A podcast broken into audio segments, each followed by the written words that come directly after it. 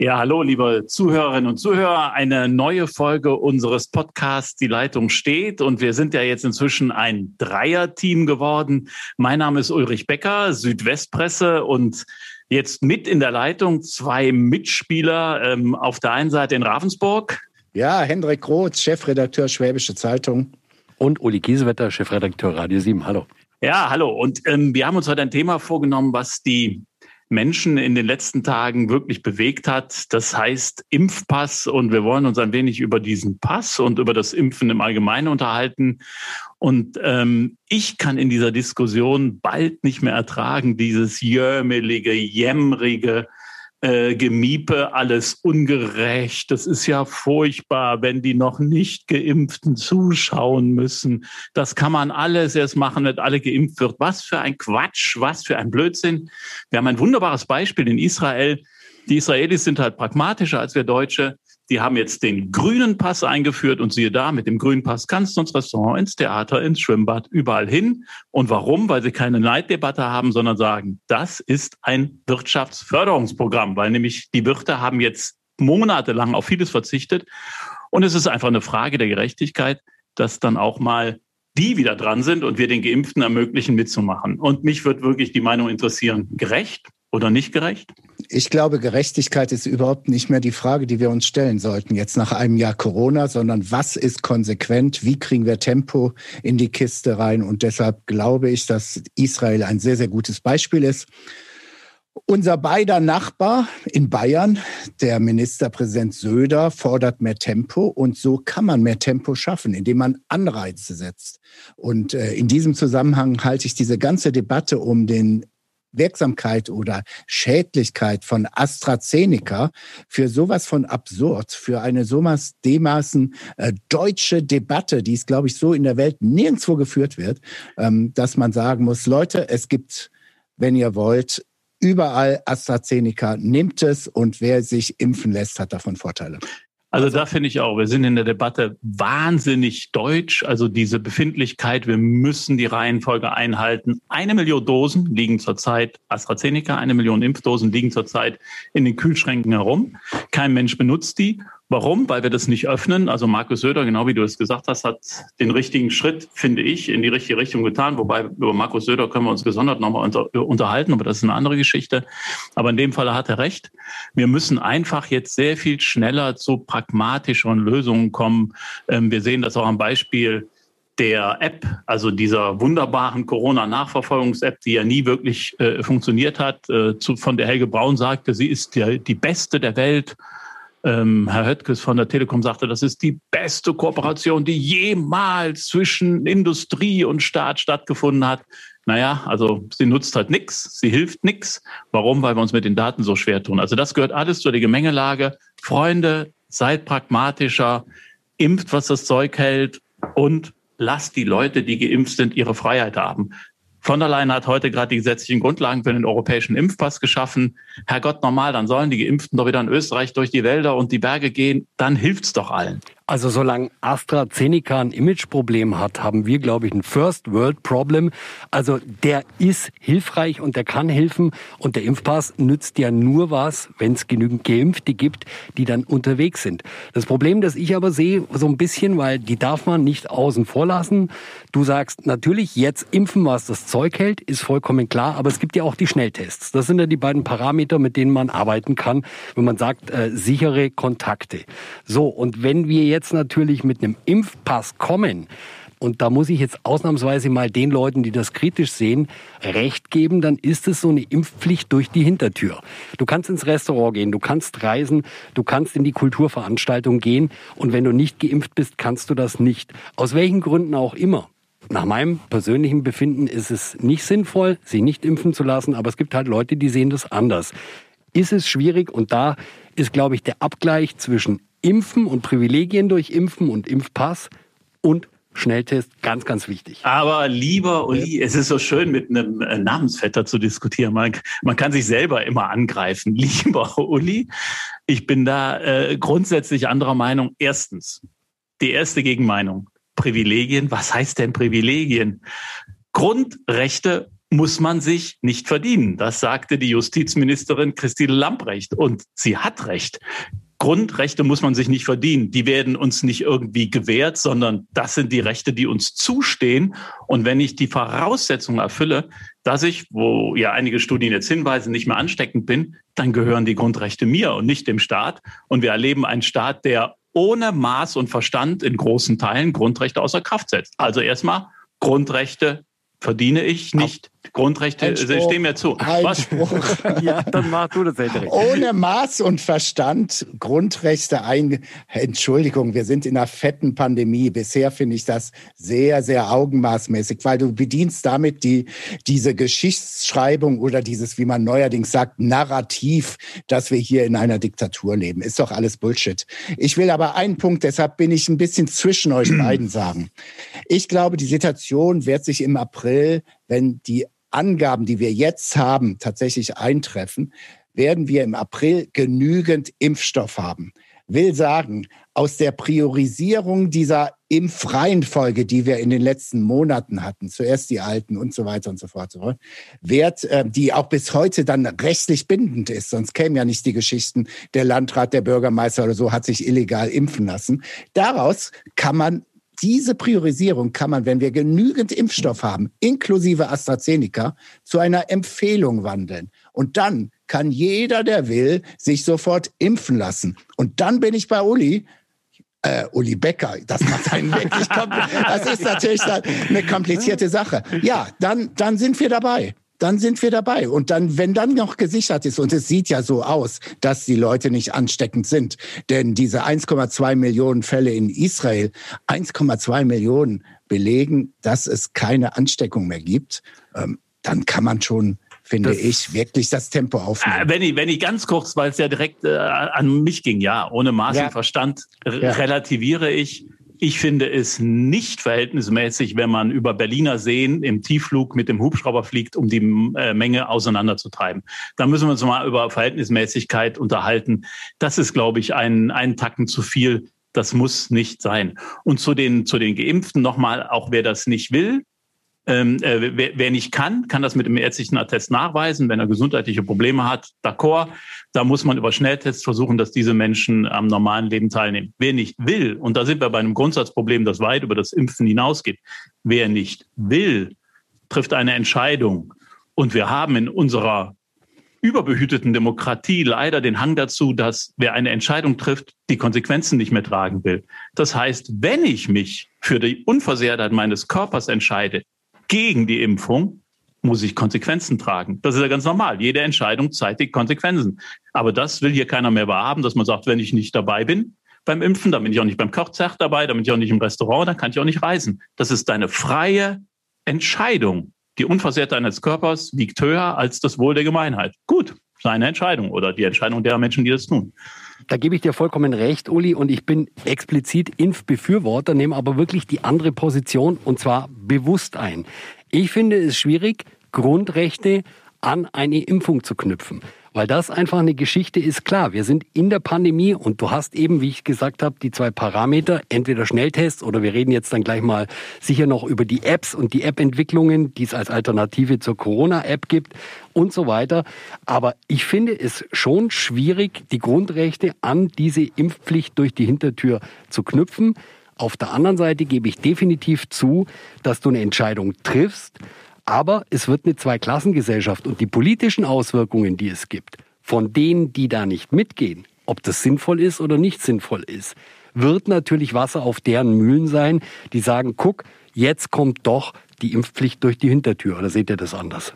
Also ich sehe das vollkommen anders, weil die, die Geschichte ist ja, also erstens, wahrscheinlich, Uli, du hast recht, wenn ich mich äh, mit staatlichen Einrichtungen beschäftige, kann ich, solange es keine Impfpflicht gibt, die Nicht-Geimpften nicht vor der Tür lassen. Das ist ja klar. Also wenn wir über Bibliotheken, also städtische Bibliotheken reden oder über städtische Schwimmbäder und so weiter, kann ich sie vermutlich nicht außen vor lassen, weil das sind genauso Steuerzahler. Wenn es keine Impfpflicht gibt, müssen sie den Zugang zu solchen Einrichtungen haben. Das Zweite ist die privat organisierten Dinge. Das sagt übrigens auch der Ethikrat. Das ist Vertragsfreiheit. Vertragsfreiheit ist ein Grundrecht ja, die freie Entscheidung, mit wem ich Geschäfte abschließe oder nicht. Und wenn ich als Restaurantbesitzer sage, deine Nase gefällt mir nicht oder die Brille von Hendrik finde ich heute total doof, dann lässt er mich nicht rein. So, das, das ist, ist auch, seine Freiheit. Das ist auch völlig okay, aber da machen wir ja den Unterschied zwischen, okay, ein, ein Konzertveranstalter oder ein Club oder was auch mhm. immer und dem Reisen. Und ich sage jetzt mal ganz einfach, weil wenn ich es richtig gelesen habe, Achtung, äh, schöner Stichtag, die Frisur sitzt heute wieder bei Uschi von der Leyen am 1. März, wo wir alle wieder, wo wir alle wieder zum Friseur gehen dürfen. Und sie kam heute und sagt, ja, der digitale Impfpass, der soll noch im März vorgestellt werden. Ihr wisst, da kommt jetzt erstmal ein Gesetzentwurf und dann kommt das Ganze. Dann aber liegt es wieder bei allen EU-Mitgliedsländern, was du dann dort vor Ort eigentlich wirklich machen darfst. Und ich würde da ganz grob differenzieren. Ist das jetzt eine private Geschichte? Und da bin ich bei dir, Uli, zu 100 Prozent. Ich habe das Hausrecht oder was auch immer oder ich bin verantwortlich, dann kann ich sagen, du ja, du nein, wie auch immer. Staatlich geht gar nicht und beim Reisen sind wir im staatlichen Bereich. Also bei mir ist, ich bringe folgenden Aspekt rein. Ähm, ich finde, der Impfpass funktioniert, wenn alle, die sich impfen lassen wollen, auch problemlos an Impfstoff kommen. Und nochmal, ich glaube, das wird im April, Mai der Fall sein. Und dann kann man darüber im Juni reden. Wer dann das nicht macht, und da bin ich bei Uli Becker, das ist dann sein privates äh, Dafürtun. Und dann soll er sich auch nicht äh, heulend in irgendeine Ecke stellen, dass er nicht nach Mallorca darf. Ich will einen Aspekt mal reinbringen, um ein bisschen Würze reinzubringen, der mich wirklich seit Jahren nervt. Und zwar noch nicht lange vor Corona. Das war dann bei den Masern. Ihr wisst ja, ich war Afrika-Korrespondent und mein erster Trip, den ich äh, 2001 gemacht habe, war nach Tansania, weil in Tansania war die, war das Cluster, der Hotspot für Malaria bis heute. Und wir sind durch die Dörfer gereist und haben die Dorfältesten gefragt, wovor habt ihr Angst? Vor Malaria, vor AIDS, vor 20 Jahren viel, viel gefährlicher als äh, heute. Die Dorfältesten haben mir gesagt, wir haben Angst vor Masern. Vor 30, 40 Jahren sind hier ganze Landstriche mit Masern ausgerottet worden.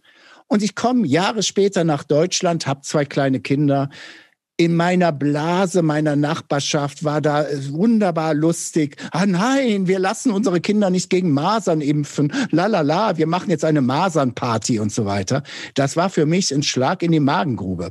Wir Europäer, wir haben in vielen Bereichen den Knall nicht gehört. Und das geht mir wirklich auf den Zeiger. Ja, da ähm, rennst du bei mir natürlich, wie du eben schon, also natürlich offene Türen ein. Ich kann Impfgegner nicht, nicht nach, also ich kann die Argumentation der Impfgegner nicht nachvollziehen. Ich finde es wieder mal ein, ein, ein Zeichen, ein, ein, ein Offenbarungseid an die Macht der, der Internetmedien, ähm, dass jetzt darüber gesprochen wird, man würde dadurch unfruchtbar und, ja. und also alles so ein Kappes und ein Quatsch, wozu es gar keine Studienergebnisse gibt und was auch jeder Arzt, mit dem ich unterhält, sagt, das ist eigentlich ähm, höchst ähm, unwahrscheinlich, dass sowas passiert, bis ausgeschlossen, außer ein paar Verschwörungstheoretikern. Also ich gebe dir da vollkommen recht. Aber da bin ich bei meinem Namensvetter wieder, Uli. Ich kann natürlich, wenn ich auf meine Grundrechte poche, kann ich dem, der sein Grundrecht einnimmt und sagt, ich meine Unversehrtheit, ja, also ich, ich habe Misstrauen, ich will mich nicht impfen lassen, dieses Grundrecht kann ich ihm nicht nehmen. Nur ich muss ihm sagen, es kostet dich was, nämlich die Teilhabe an Dingen, die andere dann wahrnehmen können. Und das ist nicht, ich nehme ihm nicht die Grundrechte weg, sondern das ist eher, wir haben ja gerade darüber gesprochen, eine Frage der privaten Organisation und der, der, der Teilhabe bei privat organisierten Dingen. Ähm, da muss er die Konsequenzen ziehen und äh, äh sagen, ich bin nicht dabei.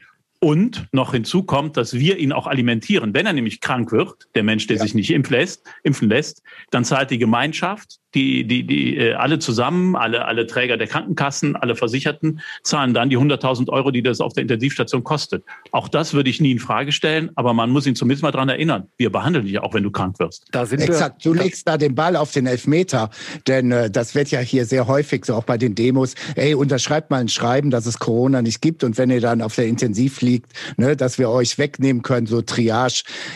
Das kann es ja nicht sein. Es muss gesichert sein, dass auch ein Impfgegner oder dass jemand, der Corona ins Reich der, der Fantasien verweist, dass der, wenn er krank wird, verhandelt, äh, behandelt wird. Selbstverständlich, ja. Leben, irgendwo ist Zivilisation schon angesagt. Also da sind wir ja bei dem, was wir in der Kita und im Kindergarten haben, dass wir sagen, okay, es gibt eine Konvention, wo man sagt, das ist jetzt einfach wichtig und da gibt es jetzt eine Impfpflicht, sonst könnt ihr das nicht machen okay, ihr habt mich überzeugt, oder um mit einer österreichischen Ärztin zu sprechen, die zu einem gesagt hat, sie haben ein Problem mit der Impfung, dann probieren Sie es mit der Krankheit. Also das kann man schon sein, aber ich wollte ich wollt einfach mal noch mit reingeben in diese Idee, man muss diese Leute ja auch mitnehmen, denn der Punkt ist ja, dass es im Moment da schon eine Abspaltung gibt und natürlich wird diese ganze Impfdiskussion auch missbraucht, politisch extrem missbraucht und Ihr habt hundertprozentig recht mit euren Argumenten und ich sage es nochmal, ich bin ja wirklich selber Befürworter. Aber man darf, glaube ich, diese Stimmen nicht vergessen und man darf diese Leute nicht einfach irgendwo links liegen lassen. Kann man radikal machen und die Frage ist halt, was bringt so ein Impfpass? Kommt der überhaupt entsprechend schnell auf die Piste?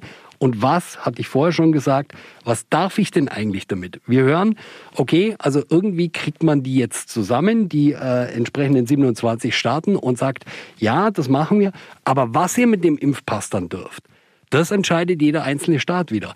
Und dann brauche ich keinen Impfpass, wenn ich nicht wie bei der Reise oder Wohnsicherheit oder Arbeitssicherheit innerhalb der EU die Garantie habe, wenn ich diesen digitalen Impfpass habe, der angeblich in drei Monaten da sein soll, dass es dann auch verbindliche Rechte damit gibt. Weil wenn er nichts bringt, dann brauche ich ihn auch nicht. Naja, also ich finde, die EU hat ja versucht, das mal sehen, ob sie das einheitlich hinkriegt. Da kann man ja in den letzten äh, Monaten sehr misstrauisch werden, aber sie will ja einheitliche Regeln ähm, definieren. Und äh, das wird wohl sicherlich dazu führen, dass man nur einreisen darf, sofern man geimpft ist. Da, ich, ich befürworte das absolut. Ähm, das ist das eine. Das andere ist, wie nehme ich die Leute mit, die Impfgegner sind? Es gibt ja also wirklich die Hardliner, die werden wir kaum überzeugen. Ähm, das, das sind Menschen, die wirklich ein großes Misstrauen gegenüber der Medizin haben. Das äußert sich ja nicht nur beim Impfen, das hat dann bis hin zur Behandlung im Krankenhaus. Die äh, nehmen eher Globuli, als dass sie Schulmedizin befürworten. Da haben wir keine Chance. Aber wen wir mitnehmen müssen, zum, Beispiel, äh, zum einen durch den durch, durch eine ganz andere Kampagne, die viel positiver das darstellt. Also das vermisse ich im Moment in der Politik. Also da war mal Ärmel hoch, Deutschland, ähm, zum Impfen, aber sonst habe ich wenig Positives gesehen. Geld müsste genug vorhanden sein, um so eine äh, Kampagne zu starten. Und das Zweite ist diese Impfpflicht durch die Hintertür. Nochmal, es geht darum, dass man sagt, man führt vor Augen, was du verpassen könntest. Und ich sehe das an den Einstellungen der, der Schülerinnen und Schüler meiner Frau, die auch sehr äh, misstrauisch gegenüber dem Impfen sind, weil sie sich, sich stark über das Internet informieren, die ganzen Verschwörungstheorien mitbekommen und da sehr skeptisch sind.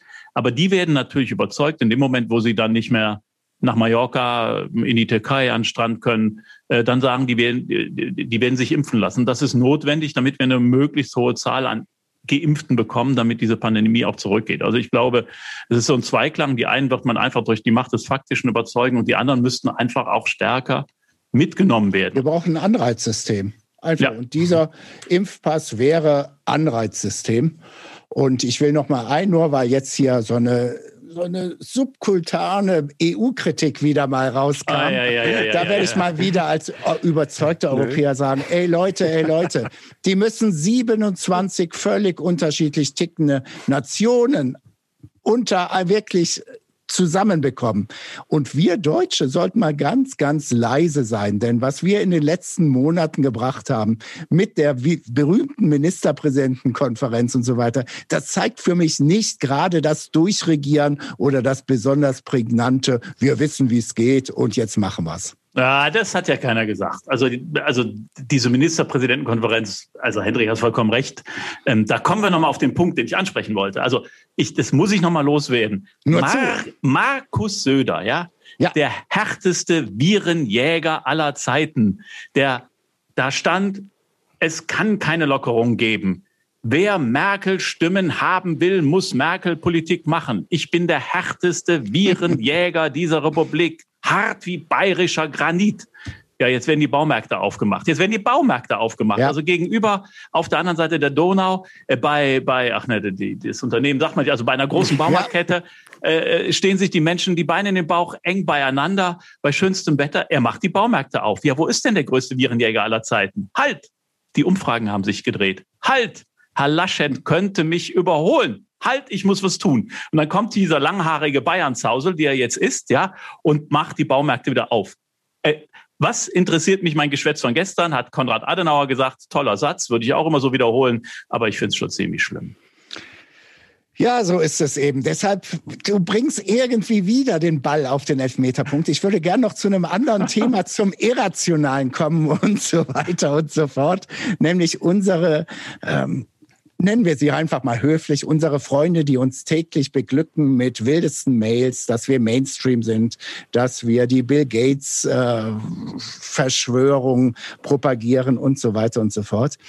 Ich habe einen angezeigt, der mich beschimpft hat oder beleidigt hat. Ich betone mal kurz oder ich lese mal kurz vor. Herr Groth ist leider ein moslem-affiner Gutmensch und jetzt kommt's, Pederast. Und da habe ich mir gesagt, das reicht mir jetzt. Und da hat er noch, da wird man von ihm nicht mehr auf Logik oder dergleichen hoffen dürfen.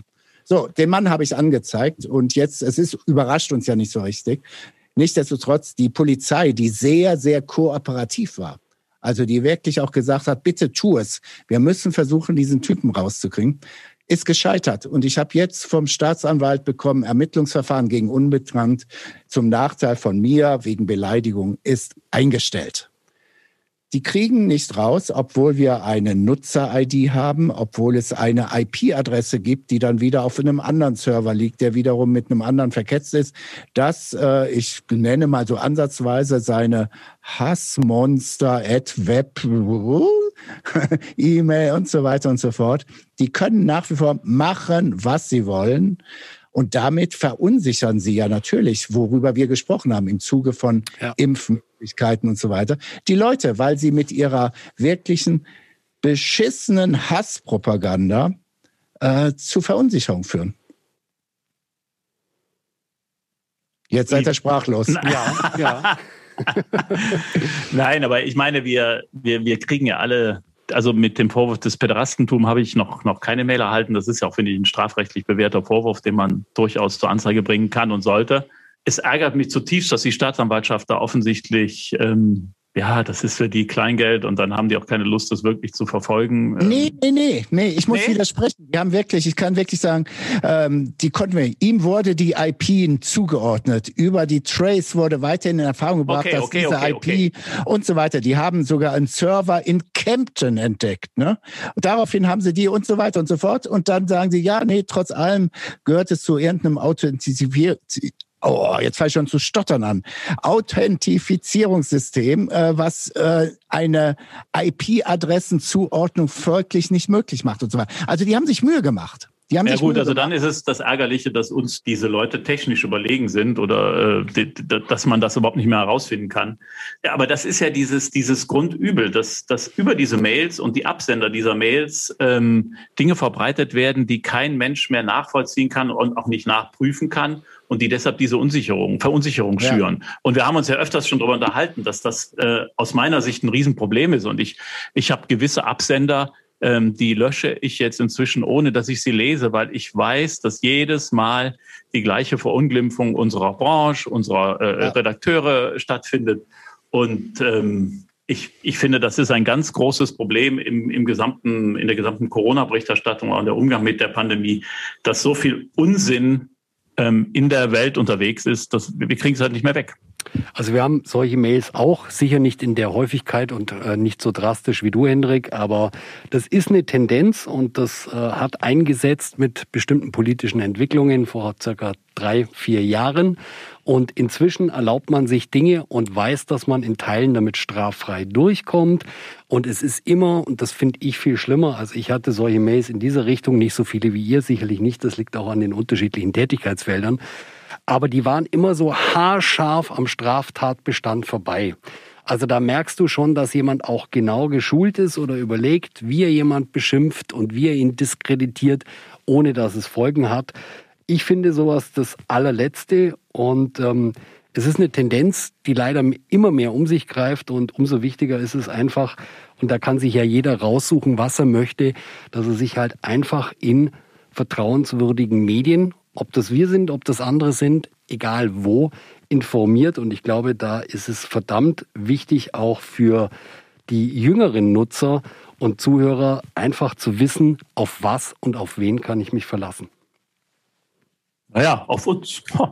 Also, nein, zumindest, zumindest glaube ich, ähm, entgegen dieser landläufigen Meinung, dass wir alle, und da sitzt ja das Radio genauso wie die Zeitung oder wir beide mit unseren digitalen Auftritten im selben Boot, dass wir wirklich nach dem üblichen besten Wissen und Gewissen versuchen, ähm, wahrhaftig und so gut wie möglich abgesichert zu berichten. Und das ist immer wieder mein Credo, dass man den Leuten sagt, es gibt einen Unterschied, ob jemand im Internet eine Wahrheit erfindet oder in die Welt bläst, die er vom Hörensagen hat ähm, und la Trump dann einfach äh, Reden hält, die dann aufwiegeln oder die niemand überprüfen kann oder ob ein, ein professionell organisiertes Team versucht, möglichst nah an die Wahrheit ranzukommen. Wir werden da auch nie alles wissen, das ist ja klar, aber wir versuchen wenigstens so nah wie möglich ranzukommen. Aber also, es muss auch mittlerweile klar sein, und da hoffe ich auf einen Polizeierfolg in den nächsten Tagen, Wochen, dass es auch Konsequenzen haben kann. Ich möchte diesen veganen Wahnsinnskoch Attila Hildmann, der über Monate sich radikalisiert hat, über Monate Antisemitismus, Volksverhetzung betrieben hat, Mordaufrufe und so weiter und alle Welt super gefeiert im Internet, oh, wie lustig und so weiter. Nein, es ist nicht lustig. Er überschreitet mehrere Grenzen. Jetzt gibt es endlich einen Haftbefehl und jetzt ist er abgetaucht. Ich hoffe, dass wir irgendwann mal, ich komme ich mit so Bildern wie ne, Christkind, Weihnacht, dass wir irgendwann mal wach werden und die Meldung heißt, Hildmann ist festgenommen worden, weil da und dort gefunden worden und so weiter. Wie kann es sein, dass dieser Typ sich seit drei Wochen im Untergrund aufhält? Aber das ist ja genau der Punkt. Also das hast du ja mit deinem Brief auch bewiesen. Es ist halt schwierig, dass man die Konsequenzen zieht bei diesen Hasspredigern im Netz was sie ja äh, im Grunde sind. Und dass auch es so schwer ist, ihnen die Konsequenzen ihres Tuns vor Augen zu halten. Und das finde ich, das ist gerade das, das, das große Problem, wie du das bei Attila Hildmann ansprichst. Du kannst ja behaupten, was du willst, ohne dass was passiert. Und da müssen wir wirklich viel, viel mehr tun. Also mir fallen ja auch diverse Sänger ein, vor allem ja. Herr Naidu, ja. ähm, der weiterhin auftritt, äh, wo er will, äh, ob es äh, übrigens auch, ob es äh, staatliche Einrichtungen sind, die angemietet werden für die Konzerte, das wird nicht unterbunden. Das finde ich schon merkwürdig. Schwierige Entwicklung. Ich würde gern einmal noch kurz zurückkommen zur Impfpflicht. Ähm, was haltet ihr denn von diesen Konkurrenz-Apps, die es jetzt gibt zur Corona-App? Da haben ja die Kulturschaffenden, da werden immer, da wird immer Smudo von den Fantastischen Vier genannt, aber das waren ja viel, viel mehr Leute, die da zusammen eine App entwickelt haben. Und um es mal aus, einfach auszudrücken, um es mal einfach auszudrücken, die funktioniert im Prinzip so, ich scanne mich über einen QR-Code, wenn ich in eine Veranstaltung reingehe, hinterlasse da meine Kontaktdaten, der Veranstalter oder der Reiseveranstalter oder das Flugzeug oder was auch immer hat das auch. Das heißt, die beiden gehen zusammen. Und das, was wir kennen, also diese tollen ähm, Zettel in, aus der, diese tollen Zettel aus dem Biergarten mit Donald Duck und Donald Trump drauf, die wird es nicht mehr geben, sondern du gehst irgendwo rein, QR-Code, loggst dich ein. Der, ähm, das Restaurant hat eben auch diese, diese Technik. Und dann kann das wirklich sehr einfach und sehr schnell und sehr unkompliziert nachverfolgt werden. Luca heißt diese App, da brauchen wir keine Werbung für machen.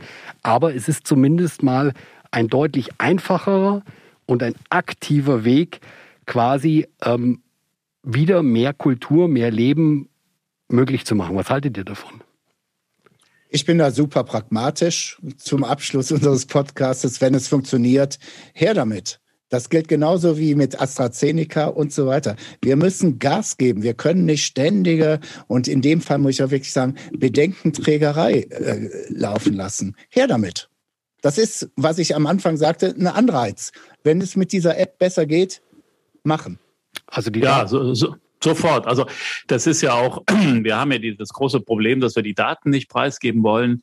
Und bei dieser App ist es ja wohl so, dass die Daten bekannt sind, aber erst im Falle einer Infektion sozusagen aufgeschlossen werden, damit dann festgestellt werden kann, ob derjenige, der dann infiziert ist, mit in seinem Blog im, im Fußballstadion mit 30 Leuten zusammensaß und die entsprechenden 30 Leute werden dann informiert und dann getestet und, und geguckt, ob sich das Virus verbreitet hat oder auch nicht. Und ich finde, das müsste ganz schnell passieren. Ich weiß gar nicht, vielleicht sollte man da auch mal auf den eher trägen Start und das, das tut mir leid. Also ich habe gestern halt äh, gesehen, wie die wie diese App vorgestellt wurde und Helge Braun darauf reagiert hat, halt eher träge. Und dann finde ich, sollten sich durchaus auch Private zusammentun und sagen, wir machen das so. Dann kommt natürlich wieder die Problematik, dass wieder fünf Kläger da sind, die sagen, Datenschutzgrundverordnung, darf man das überhaupt? Und dann stehen wir wieder an dem Punkt, dass wir nicht vorankommen. Und da bin ich bei dir, Hendrik. Pragmatismus würde uns in dieser Krise wirklich gut tun. Und vielleicht, wir haben jetzt so viel Grundrechte auch einschränken müssen, muss man auch in dem Falle mal ein Stück weit ein Grundrecht einschränken, das nämlich der des Datenschutzes, ähm, weil wir haben Freizügigkeit und Versammlungsfreiheit, das haben wir alles eingeschränkt. In dem Punkt sind wir super streng. Warum eigentlich, wenn wir damit helfen können? Die Datenschützer sagen, das ist okay, also diese App ist okay, getestet wird sie gerade auf Sylt und auf Föhr. Und man muss nicht jeden Vorschlag von Boris Palmer mögen, äh, Oberbürgermeister in Tübingen, äh, Ecken und Kanten, aber den fand ich jetzt nicht so schlecht. Der sagt, Leute, was regt ihr euch denn auf? Apple und Google und Amazon oder Amazon, je nachdem wie man will, die haben eure Daten rein freiwillig en masse. Und da in der Pandemie, in einer wirklich existenzbedrohenden Situation, ist auf einmal das Riesendatenschutzgedöns da. Also ich glaube, dass diese pragmatischen Lösungen zusammen mit einem Impfpass oder Schnelltest vielleicht der Weg sind, um einfach ein bisschen vorwärts zu kommen. Super Schlusswort, oder? Uli Becker? Ich finde es auch mehr Pragmatismus. Punkt. Kommende Woche reden wir nochmal über die Regierungsperformance und auch die Performance der Opposition, denn Überraschung, am 14. März wird in diesem Land eine neue Regierung gewählt. Und ich finde, vorab sollten wir uns auch mal ein bisschen damit beschäftigen. Wir freuen uns. Jo, ciao. Bis dann. Bis dann. Ciao, Tschüss. ciao.